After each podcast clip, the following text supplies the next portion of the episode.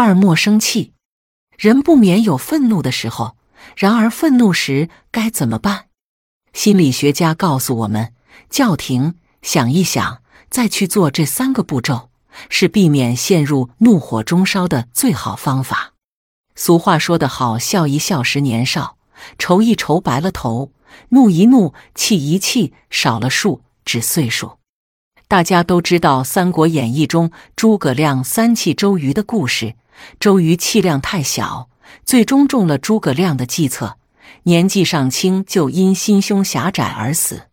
生气表面看只是一种不佳的情绪，实则这种不似病的病，反倒是最难医治的一种病，也就是所谓心病。解铃还须系铃人，心病还需心药医。要想让自身能够达到遇事不生气的境界，就要让自己拥有一颗善于安抚情绪的心灵。当您因一时气愤而控制不住怒气的时候，不妨在心中默念一下这样几句话：犯错误的是他，而异常恼怒的是我，受伤害的也是我。用他人的错误来惩罚自己，值得吗？我这样生气于事有帮助吗？如果非生气不可，阳怒不是更胜于真怒吗？气大伤身，我才不犯这样的错误呢。面对让人愤怒的事情，智者总会找出让自己避免生气的方法。下面，让我们一起来分享这样一个小故事：从前有个叫艾蒂巴的人，他一生气就绕着自己的房子和土地跑三圈。后来，他的房子和土地越来越大，而一生气，他仍要绕着房子和土地跑三圈，哪怕累得气喘吁吁、汗流浃背。孙子问：“阿公，你生气就绕着房子和土地跑，这其中有什么秘密？”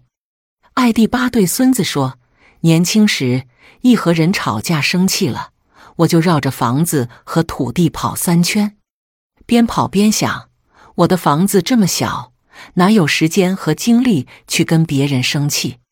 想到这里，气就消了，也就有了更多的时间和精力去工作学习了。孙子又问：“阿公，您成了富人，为什么还要绕着房子和土地跑呢？”爱德巴笑着说：“老了生气时，绕着房子和土地跑三圈，边跑我就边想，我土地这么多。”房子这么大，又何必和人斤斤计较呢？想到这里，我的气就消了。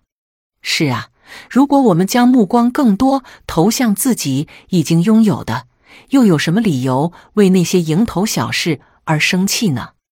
年轻时，我们为名为利奔波于市井，在辛劳生活的压迫下，难免焦躁，以致偶尔脾气暴躁，怒气难以控制。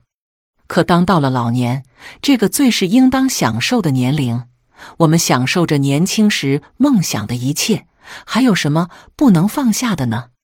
因斤斤计较而生气，往往会使我们忽略了自己身边的幸福，而陷入痛苦。生活就是这样，痛苦也是一天，快乐也是一天，就看您如何为自己选择。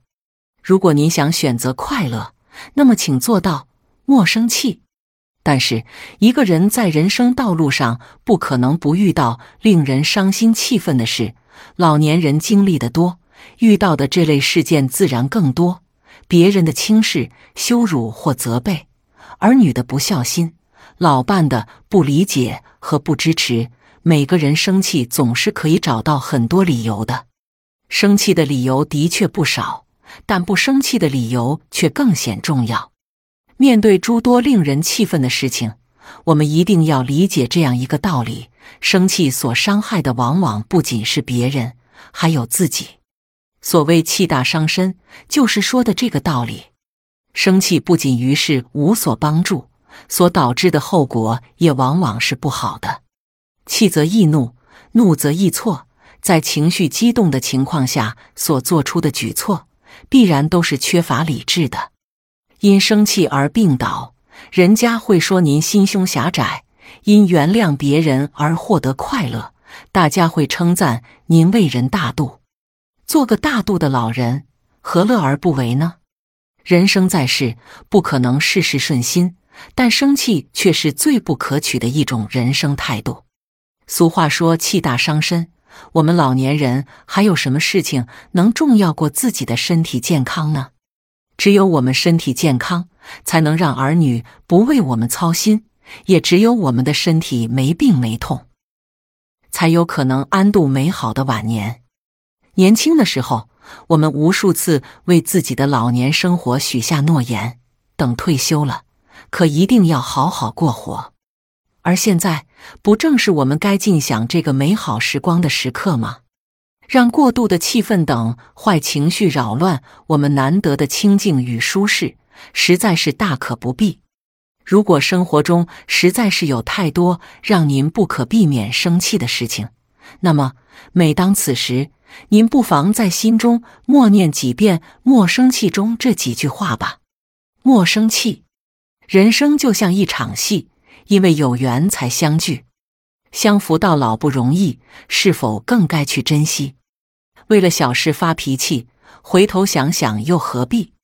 别人生气我不气，气出病来无人替。我若气死谁如意？况且伤神又费力。邻居亲朋不要比，儿孙琐事由他去。吃苦享乐在一起，神仙羡慕好伴侣。莫生气有窍门，树立一切以健康为中心的原则。